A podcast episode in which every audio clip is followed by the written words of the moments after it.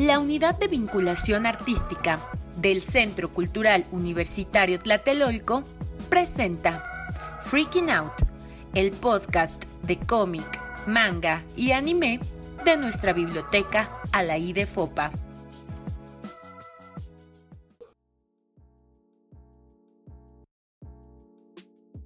¿Qué onda? Somos Jorge, Eduardo, Angie, Cita y Aurea, y el friqueo es nuestro estado natural. Pues nada, en esta ocasión vamos a platicar acerca de temas de docencia, de pedagogía, de educación no formal. Y yo sé que puede sonar un poco, un poco no divertido, pero créanme que algunas del, bueno, de hecho todas las recomendaciones que les tenemos en esta ocasión van a, eh, quiero pensar, a abrir un nuevo panorama sobre cómo podemos pensar esto, sobre todo más allá de la idea de la escuela.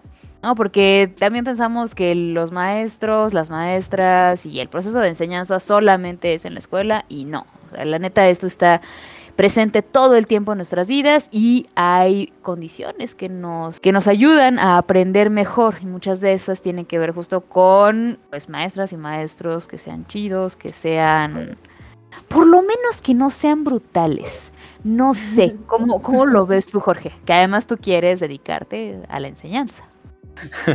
Pues sí, de hecho, a mí lo que me, fascina de, este tema también es cómo hay maestros que son a veces indirectos, o sea, que no, no se ven como, como tal como el maestro de un protagonista, sino que mm. cada, cada personaje le va enseñando de forma indirecta o va dejando como que su granito de arena y al final pues eso influye mucho en cómo se va desarrollando el personaje. Yo creo que eso es como de las cosas que a mí más me interesan, sobre todo porque cuando eres maestro pues una cosa es que tienes que saber cómo llegar a tus alumnos porque pues no todos son iguales y cómo puedes dejar parte de ti en ellos, tus conocimientos, algunas formas de ser o incluso técnicas o cosas que tú utilices. Entonces, como que todos esos pequeños detallitos son los que más me han llamado la atención, sobre todo en el manga o en el en, más en el anime, que es donde lo vemos como tal un poco más a profundidad, como por ejemplo con Full Metal, un Full Metal que a mí es una historia que me encanta de la mano de Hiromu Arakawa y pues, es una historia, para los que no la conozcan, de dos hermanos, de este Edward y de este Alphonse, que por un experimento fallido, pues este Alphonse se queda sin cuerpo y Edward se queda sin un brazo y sin una pierna. Entonces tienen que emprender un viaje para pues poder recuperar lo que ambos perdieron. Y también van aprendiendo de cada uno de los personajes. Yo creo que en esta historia sacaría a tres de ellos a Roy Musta, que es como el que les enseña un poco más el lado oscuro de, los alquimistas, por, decirlo de alguna manera, porque es como el lado más violento, el lado que, digamos, lo restringe más a los protagonistas.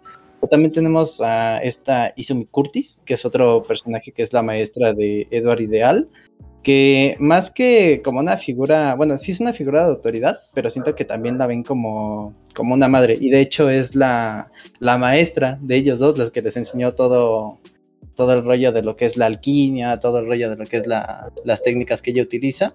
Que pues eso no solo te enseña como tal técnicas o no solo te enseñan a, a pelear, sino también te enseñan un poco de lo que es la familia, de lo que es el, el hogar, cosas que pues a los protagonistas en su momento les hizo mucha falta. Entonces eso para mí es como que, no sé si ponerlo como mágico, por decirlo de alguna manera, porque un maestro pues no solo te puede enseñar conocimientos, sino también te puede enseñar un poco sobre, sobre la vida, sobre cuestiones que van un poco más allá de la escuela y de forma indirecta, como lo digo, o sea, no siempre tiene que ser que te lo digan tal cual, sino que incluso mediante la experiencia tú lo vas viendo. Justo, estaba pensando en el caso de Full Metal Alchemist. Digamos, las enseñanzas entran tanto por las buenas como por las malas, ¿no? O sea, empezando por el hecho de que Edward y Alphonse sabían que era una práctica prohibida la que llevó a la pérdida de sus cuerpos. O sea, el intentar eh,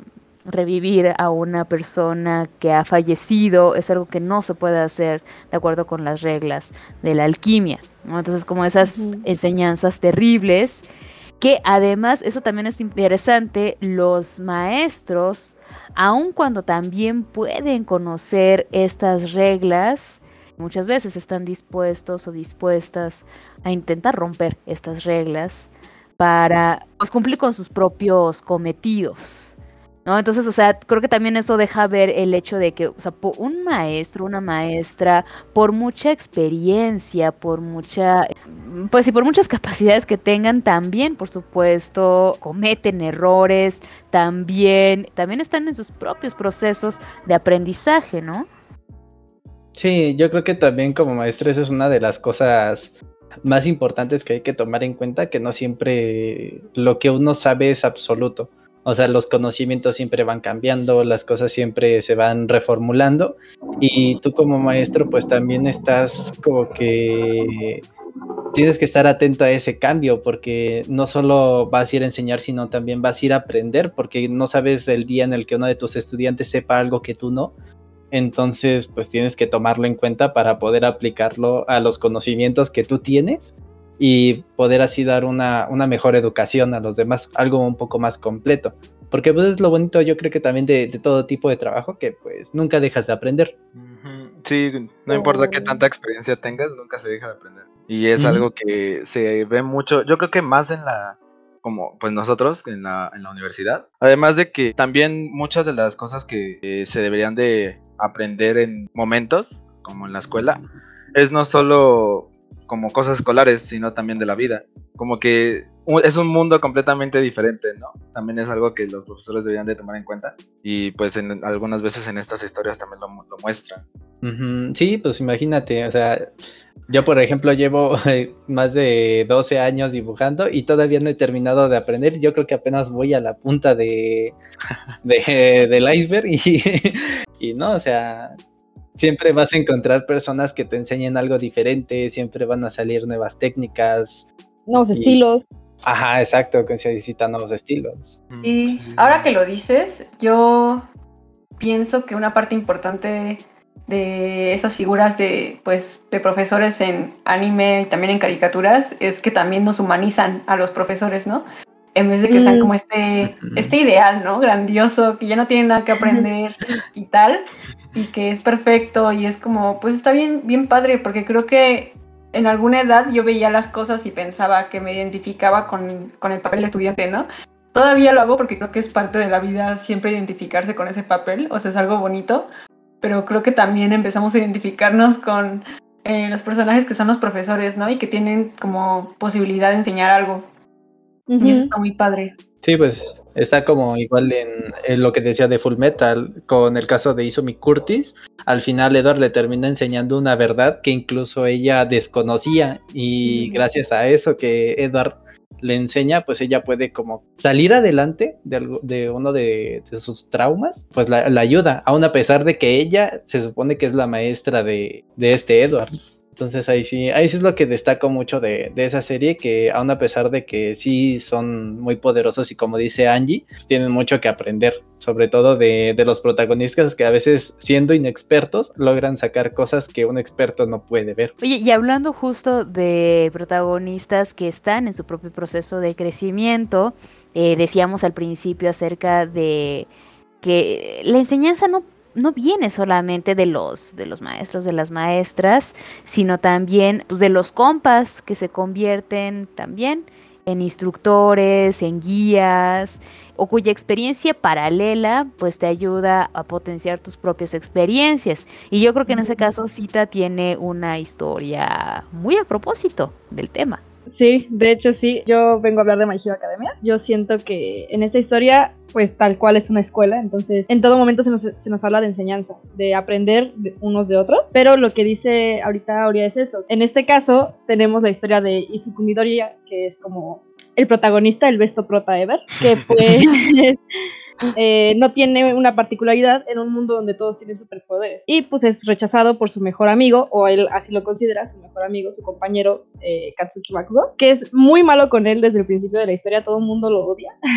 Yo no. Yo siento que el, el avance que ha tenido la serie y cómo han ido desarrollándose los personajes ha dado pie a que se nos enseñe que justo lo que dice Aurea. En este caso, los dos van, van juntos a la misma escuela y tienen el, vaya, el ideal de ser los mejores héroes salvar gente, pero con sus formas de ser. Kachan, este, Katsuki es muy, muy explosivo, literalmente. No le gusta, es, no sé, ser paciente, es muy desesperado, gritón, y pues Izuku es lo contrario, es un chico calmado, que busca siempre ayudar, siempre muy, muy servicial. Entonces los dos tienen la idea de ser héroes en un futuro, juntos estudian en la misma escuela, pues juntos llevan esa dupla, esa, esa unión Ese de ese dúo dinámico de crecer juntos, de que no es de que te voy a pisotear y yo voy a avanzar por ello, no, juntos van eh, agarraditos de la mano en el camino de ser un, un buen héroe. Y no sé, creo que eso es una cosa súper bonita, aprender de los amigos.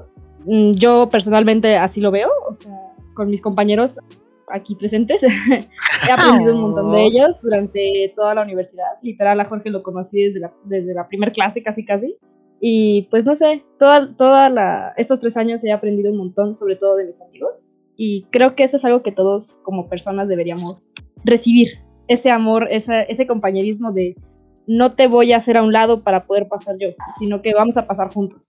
No, no sé. No, de hecho está súper bonito porque en el inicio de la historia siempre te presentan a, a Deku como que avanza detrás de todos los demás, siempre intentando alcanzar un ideal. De hecho, eso aparece en el primer opening, que Deku quiere, alza la mano y aparecen un montón de héroes enfrente de él. Creo que incluso sí aparece este Katsuki. Entonces está súper bonito que llega un punto en el que Deku alcanza a Kachan y ya es como que la dupla perfecta y, y ya caminan juntos. Ya no es que uno camine detrás del otro, ya pueden caminar al, al mismo ritmo. Es súper bonito. También te muestran mucho de que, ya que Deku no, pues mucha parte de su vida no tenía la peculiaridad, él Ujú. estudiaba mucho los héroes, entonces sabe Ay. mucho sus, sus habilidades, sus ventajas, sus desventajas, y eso también hace que ayude a sus compañeros, Sí. que les diga, no, pues es que este, tú tienes esta debilidad, pero puedes aprovechar esto de acá. Ajá, es que está muy chido porque tiene habilidades como súper analíticas, Ujú. incluso en la misma batalla. O sea, en la primera batalla que tiene con Katsuki, en la, en la misma pelea, este, está pensando incluso en cómo vaya a llegar al objetivo final, aunque están Sí. peleando. Sí, sí, Entonces sí, sí, está, está muy buena la historia desde esta perspectiva, incluso dentro de la misma historia, pues al fin y al cabo es una academia y pues hay un montón de profesores y cada uno invierte algo en, en los, en los alumnos. Y pues hay un montón de personajes y un montón de mini tramas que vale la pena ver. Buenísimo, sí. Y además de que los profesores también tienen muchas cosas este, que, que aportan a los estudiantes. Por ejemplo, All. Might, que intenta que, que Deku pueda controlar la peculiaridad que, que obtuvo. De formas también, este, que, como él entendió, como él aprendió a hacerlo. Ajá. Y pues también es, es como que te muestran cómo es que los profesores intentan llegar a los, a los alumnos de diferentes formas, que no todos tienen la forma igual de llegar para es- enseñarles. Sí, sí, sí. O sea, tienes toda la razón.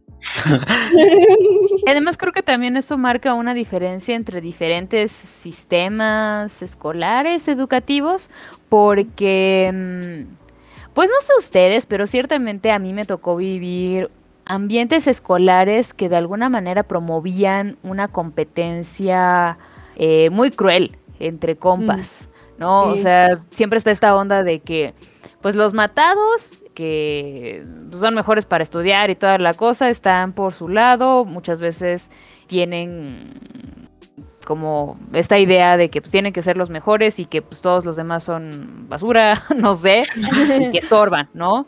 O, o están también como el resto de la, de la población, ¿no? Así de que pues se, se promueve de alguna manera el, el odio, el resentimiento en contra del, del matado, de quien está al frente de la clase, de los jefes de, de grupo y cosas por el estilo. A mí me tocó ser, de hecho, jefa de grupo y también me tocó tener ahí mis, mis encontronazos. Ah, ajá, sí, sí me pasó.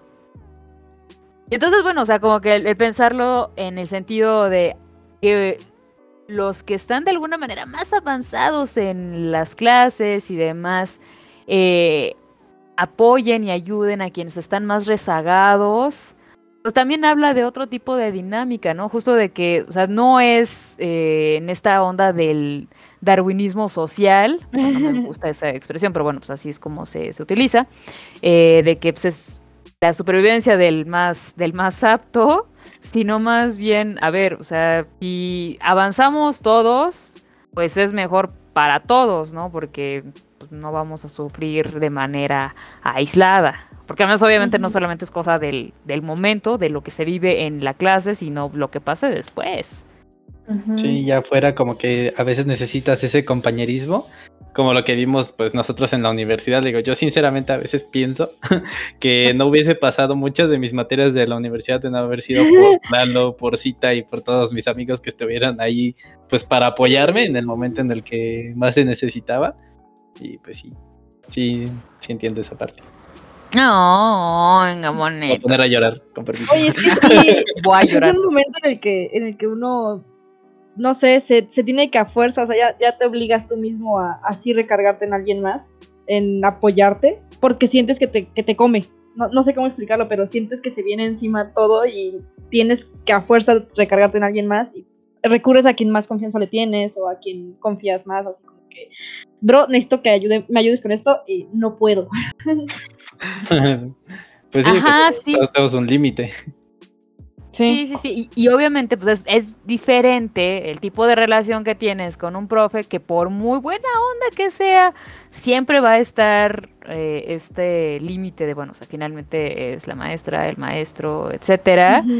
El- hay diferencias generacionales y toda la cosa que acudir a tus compas, ¿no? O sea, incluso si, si los dos, es- o sea, no, no sé por decir, o sea, si tu compa y tú están igual de, igual de güeyes, pues por lo menos van a poder verlo juntos, ¿no? Mis últimas dos células viendo mi examen y cómo lo hacemos. Ajá.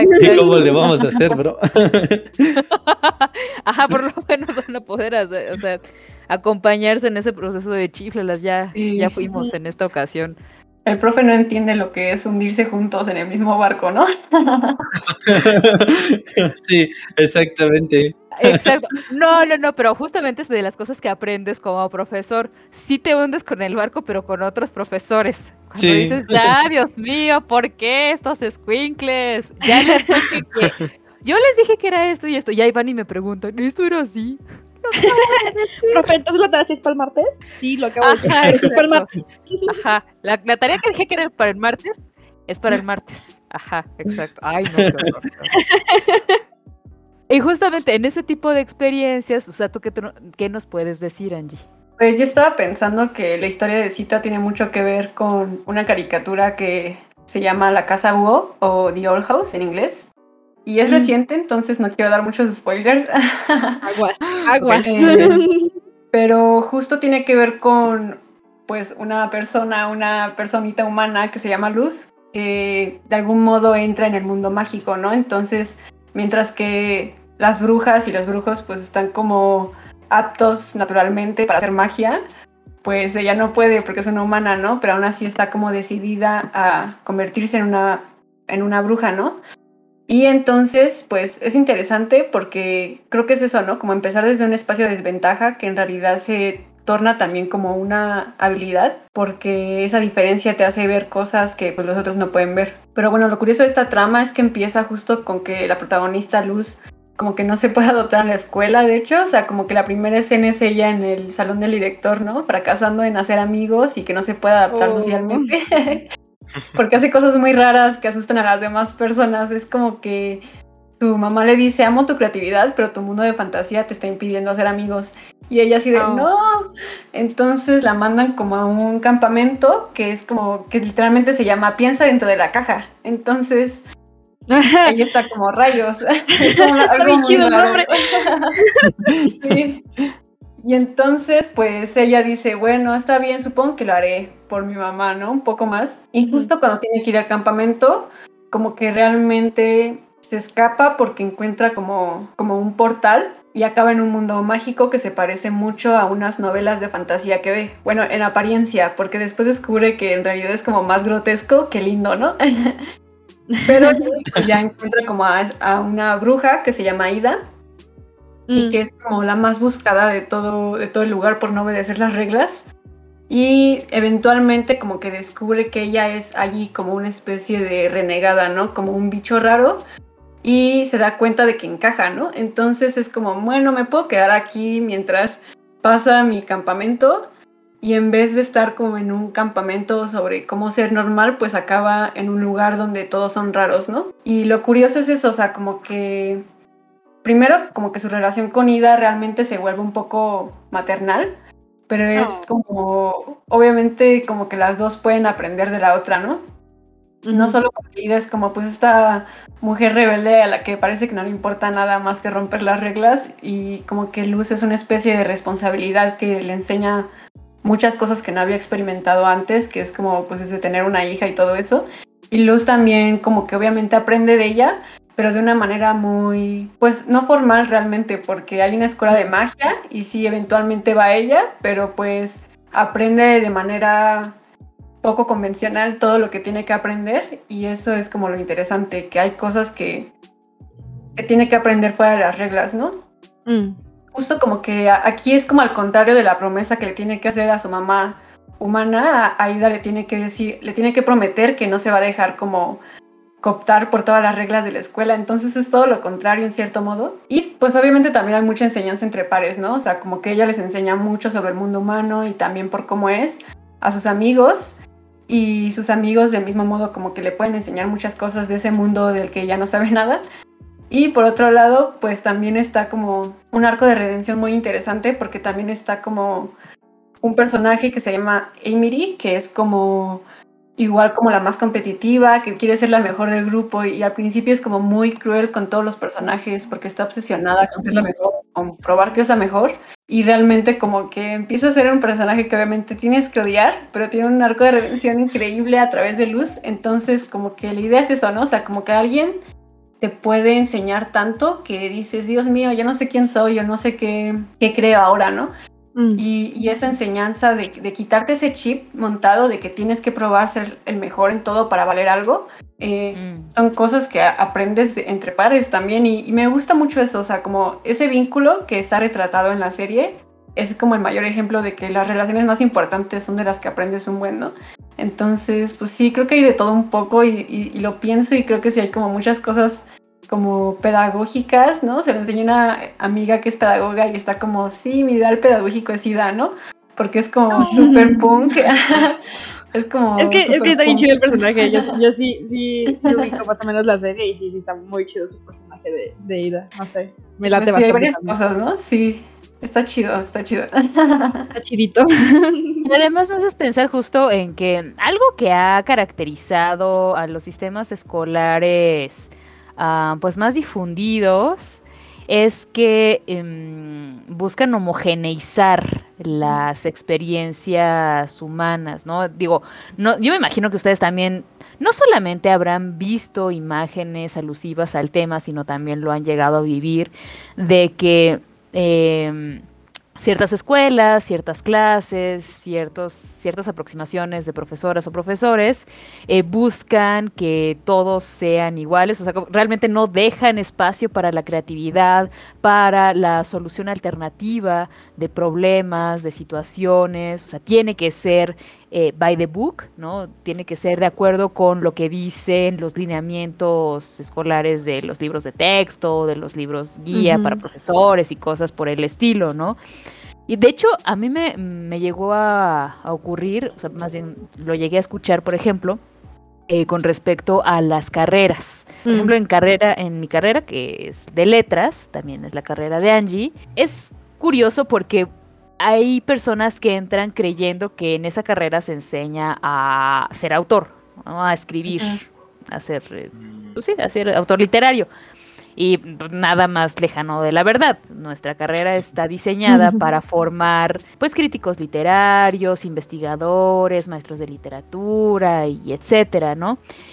Y de repente esa situación también se presta para eh, discusiones con, con, respecto a em, si se puede enseñar la escritura de manera eh, profesional, por ejemplo, porque había quienes decían que pues, las letras no se, no se enseñan, no se aprenden así, sino que se hacen, ¿no? Y así de... Mm, bueno, es una forma de pensarlo, pero, pero todo lo que hemos estado revisando, leyendo y estudiando en nuestra carrera, pues nos dice que, que efectivamente es algo que puede aprenderse, ¿no? Es algo que puede estudiarse, es algo que no es simplemente un saber silvestre que viene ya. No sé si se acuerdan ustedes de Monster Inc., eh, pero Ah. Uni- bueno, Monsters University.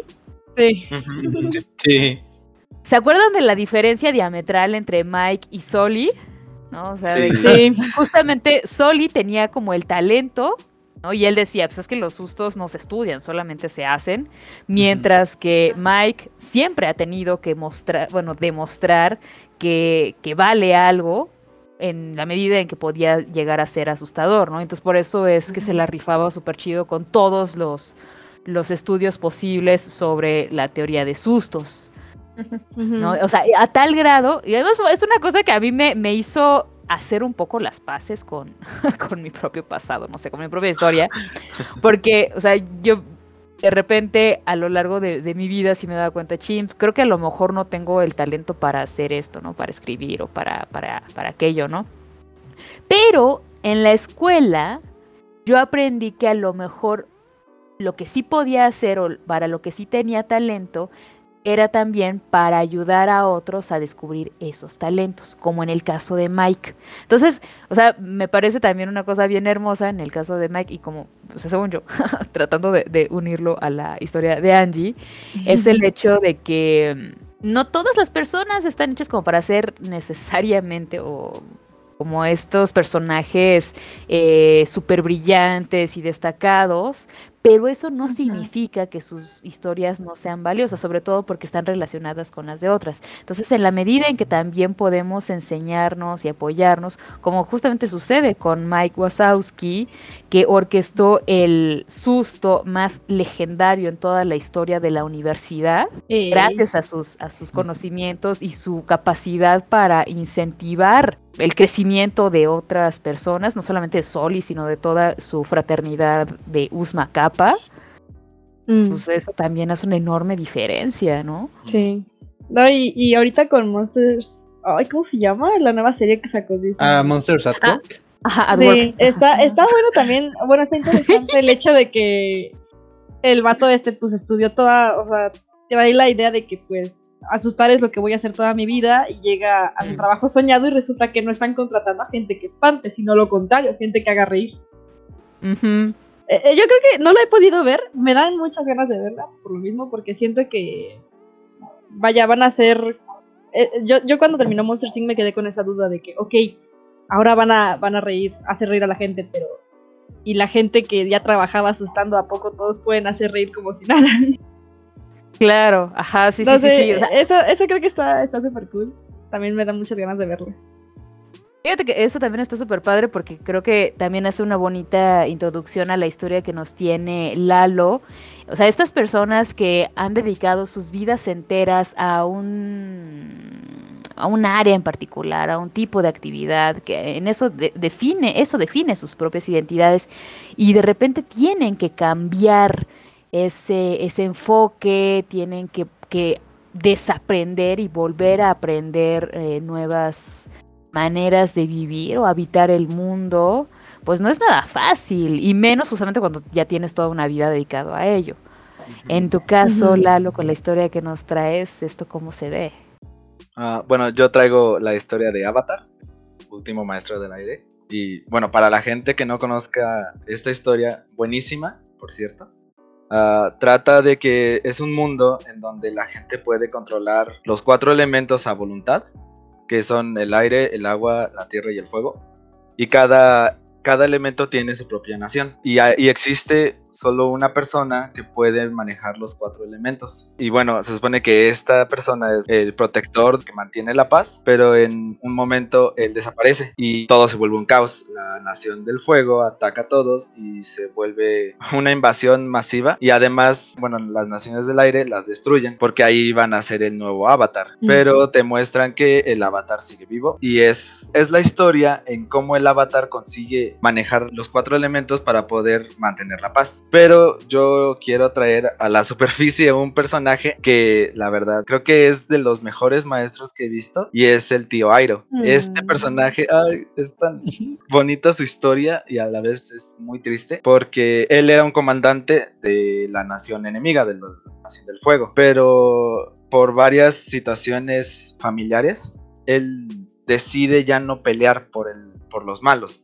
y prefiere ser como el, el que eh, enseña a su sobrino a, a ser mejor persona, a no caer en lo mismo que, que cae toda la nación. Al principio te muestran que el sobrino es alguien malo, es alguien que tiene que capturar al avatar para poder recuperar su honor, pero es alguien que actúa por impulso. Y mientras va avanzando la historia, este el tío Airo muestra que puedes cambiar, que, que no tienes que ser lo que la gente te pida hacer. Y además de que sus enseñanzas son algo que puedes también verlo bien en la vida real, porque te enseña a, a cómo es que debes de pensar por ti mismo, a- te tiene que enseñar cómo, cómo valerte por ti y cómo y también ser empático más que otra cosa. Y esta, esta historia también me encanta en- con este personaje porque no solo le enseña a su sobrino, le enseña a más personas, le ha enseñado al avatar, le ha a los amigos del avatar y hasta hay capítulos, hay un capítulo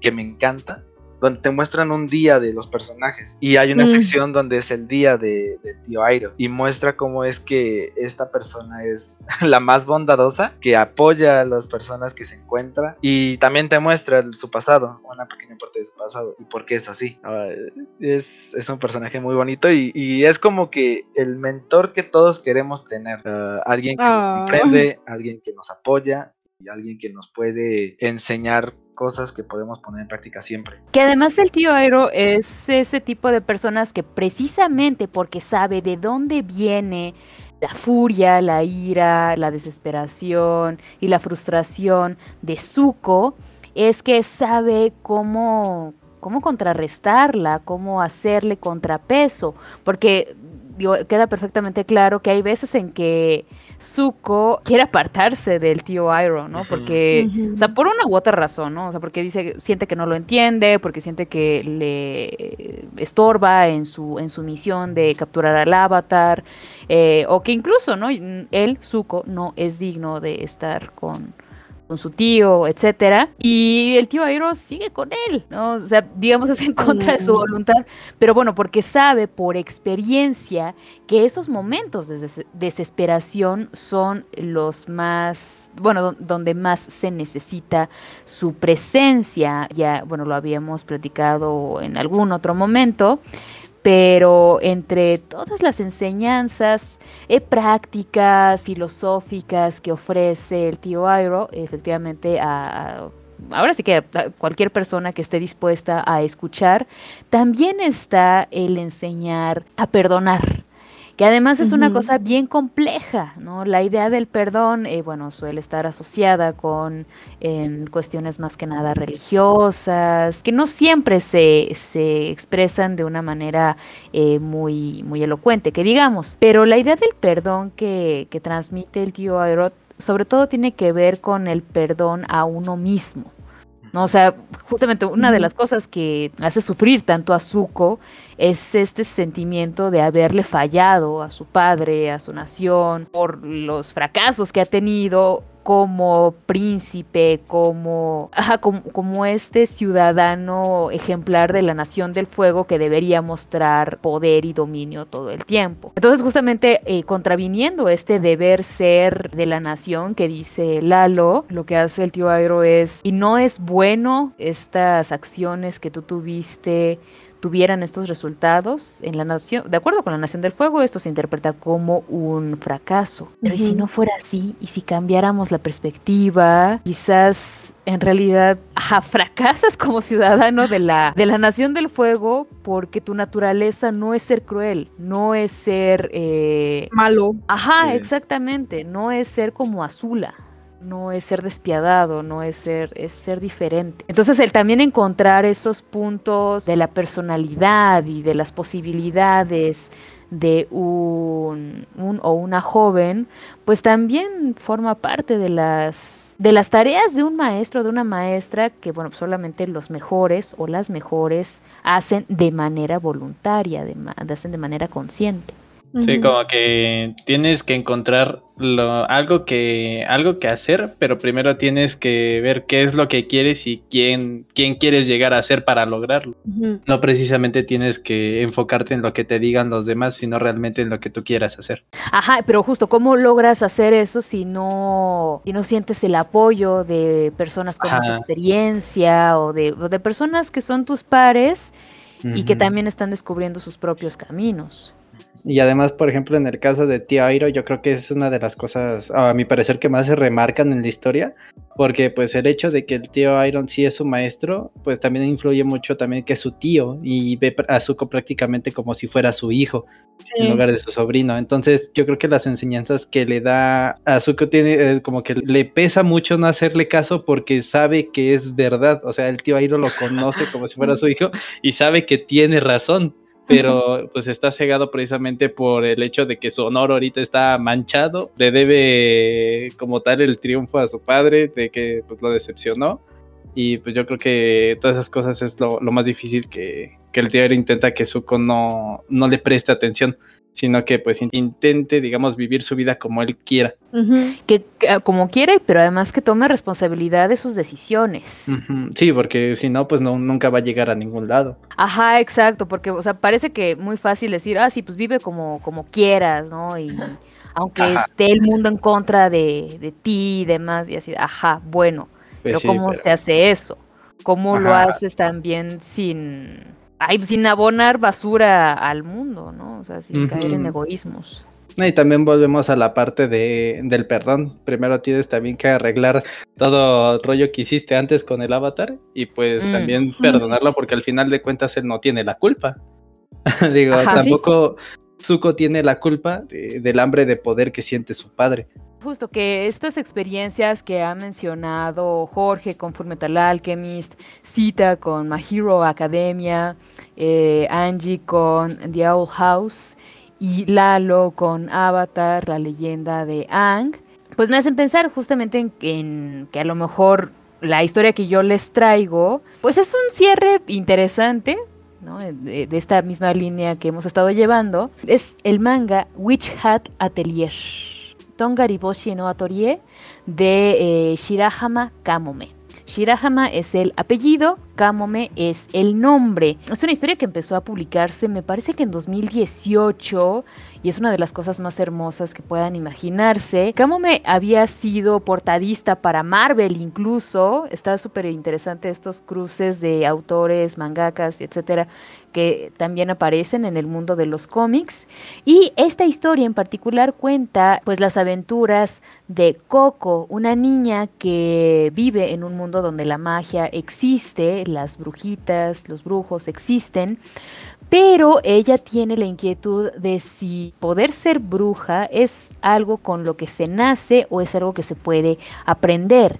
Ella como tal parece que no tiene un talento evidente para la magia, ¿no? Entonces pareciera que es una cuestión con lo que naces, pero le fascina tanto la magia que pues siempre está jugando a ser brujita y en alguna ocasión un personaje ahí misterioso le vende unos un cuadernito de símbolos que son símbolos que funcionan muy parecido a Full Metal Alchemist, donde los procesos alquímicos se llevan a cabo a partir de círculos de transmutación algo así sucede también en Witch Hat Atelier. Hay que trazar los símbolos de los hechizos de manera muy puntual para que puedan funcionar. Y resulta que Coco eh, es aprendiz de... Mm, ay, no sé muy bien si como desastre o algo así, que es a lo que se dedica su mamá. Y ella tiene, eso sí, un talento muy particular para el dibujo, para el trazado. Las líneas que dibuja Coco son de una precisión extraordinaria. ¿no? Y es como de, esos momentos como muy íntimos en los que ella entra en, trance. Entonces, bueno, eh, a partir de este cuadernito, se le hace muy fácil copiar uno de los símbolos sin saber de qué se trata, sin saber de qué, qué implicaciones puede tener y todo sale mal y convierte a su mamá en piedra. LOL. Afortunadamente, en esos momentos había ahí un mago, bueno, un brujo, que estaba pidiendo justamente un, bueno, haciendo un pedido especial de, telas y de prendas a, a, su mamá. Y entonces ve todo lo que pasa, me intuye más o menos por dónde va la situación y le ofrece a Coco convertirse en aprendiz de bruja con él, porque él también tiene su propio taller. Atelier es, es taller. Entonces se la lleva, obviamente Coco va con la intención de aprender magia para poder revertir el hechizo que petrificó a su madre y en este taller conoce a otras a otras alumnitas. Y está bien hermoso porque justamente tenemos esta situación de, pues, de encontrarse con otras eh, personas que están en el mismo camino con diferentes motivaciones. Entonces está Agatha, que justamente entra en este papel de la alumna que quiere ser la mejor y que no es buena para, para trabajar en equipo ni nada. Esta Tetia, ella sí quiere, le gusta muchísimo enseñar, entonces cosita que aprende, cosita que quiere empezar a enseñar de inmediato y de una manera muy alegre y muy bonita. Y también está Richer, ella eh, tiene una idea también como muy silvestre de la magia. Ella no quiere mm, perder como su inocencia aprendiendo teorías y cosas de, libros. Ella quiere ser libre con su propia magia. Entonces, obviamente las cuatro juntas, pues todo el tiempo están poniendo en a prueba sus tanto sus habilidades como sus propias concepciones de lo que debería ser la magia, de cómo debería enseñarse, cómo debería aprenderse. Entonces, también generando sus propias dinámicas de grupo, apoyándose como grupo eh, le enseñan cosas al maestro, el maestro Kifri, que además es un maestro joven. Entonces él tiene como la ventaja, yo, yo lo pienso como ventaja, de que conoce qué onda con los preceptos antiguos de la, de la magia, sabe qué onda con el sistema, pero también tiene la suficiente frescura, juventud e inteligencia para identificar lo necesario que es revolucionar las prácticas mágicas y que es algo que solamente pueden hacer las nuevas generaciones. Entonces, ay, además el arte es la cosa más hermosa. Ay, ay, total. No, porque ustedes ven los dibujos y, o sea, sí, por supuesto que es manga, pero al mismo tiempo junta diferentes estilos, sobre todo también de, de Occidente. Eh, ahí pueden por ejemplo, yo identifico una influencia de Gustave Doré y sus grabados, como los que se ven en la Divina Comedia o el Quijote de la Mancha, o cosas por el estilo. Y también está una estética de mm, libros de cuentos clásicos, tipo de los hermanos Grimm, por ejemplo. Ah, y también como de, de fantasía épica al estilo Tolkien. Mm. para mí, la verdad, es un tratado completo sobre pedagogía de la ternura. y ese término existe, ¿no? O sea, no me lo estoy inventando, o sea, sí, sí existen. Y por ejemplo, eh, escuelas de pedagogía anarquista se basaban justamente en la idea de la ternura, del acompañamiento entre pares y del encontrar un sentido a tu proceso de crecimiento en función de el bien que puedes hacer por tus comunidades. Entonces ahí todo mundo es valioso. Oh. sí, hay muchas ideas muy equivocadas eh, acerca del, anarquismo, eh, precisamente porque, bueno, hay diferentes tipos de anarquismo, precisamente porque implican una, un peligro muy, muy real para los status quo jerárquicos, crueles, eh, consumistas, etcétera. Pero sí, no, a mí esto se me hace muy, muy bonito. El momento ha llegado y con esa nota terminamos la emisión de hoy. Pásenla chido, cúbranse porque al parecer está comenzando a llover y nos escuchamos aquí la próxima vez.